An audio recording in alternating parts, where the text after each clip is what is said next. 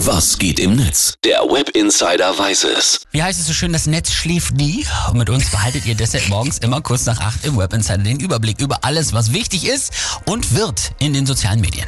Und natürlich geht's heute schon den ganzen Morgen nur um ein Thema, nämlich den Tankrabatt, der ja heute gekommen ist, genauso wie das 9-Euro-Ticket und weitere Entlastungen, die die Ampel halt für die Bürger beschlossen hat. Wir haben ja eben schon ausführlich darüber berichtet, warum es sein kann, dass es erstmal teurer wird an der Zapfsäule, mhm. bevor die Entlastung bei uns ankommt.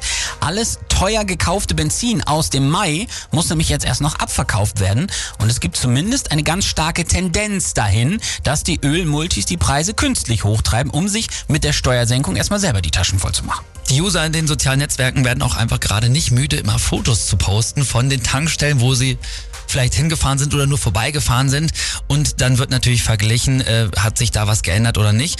Und vor allem, es gab auch schon in den letzten Tagen immer wieder Fotos, wo man gesehen hat, der Spritpreis ist halt wirklich auch nochmal angestiegen. Ja. Dann schauen wir mal, was hier der User Haginho dazu schreibt.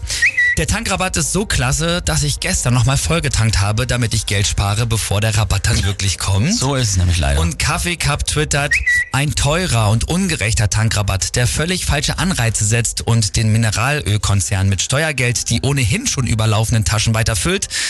Wenn der Markt regeln würde, dann hätte er die FDP dafür gefeuert und hochkant rausgeworfen. Der Markt regelt sich selbst. Das mhm. ist sowieso so eine Aussage, die Christian Lindner viel öfter um die Ohren fliegen müsste. Stimmt. Wirklich. Cassandra schreibt noch bei Twitter, ich wollte weder Tankrabatt noch unbrauchbares 9-Euro-Ticket. Ich wollte einfach nur ein kaufkraftbeständiges Geld. Ja, ja das wäre schön. Das wäre gut. Rob Nur schreibt, meiner Meinung nach wäre es doch tausendmal besser, den Leuten das Geld direkt bar zu geben. Dann kann jeder selber entscheiden, wofür er es braucht. Für Nahrungsmittel, fürs Tanken. Aber so profitieren halt nur ein paar wenige. Hm. Und Ingmar Stadelmann hat auch noch getwittert, der Tankrabatt ist wahrscheinlich das Deutscheste, was ich seit langem erlebt habe. Nach Gittern vor Strandkörben natürlich.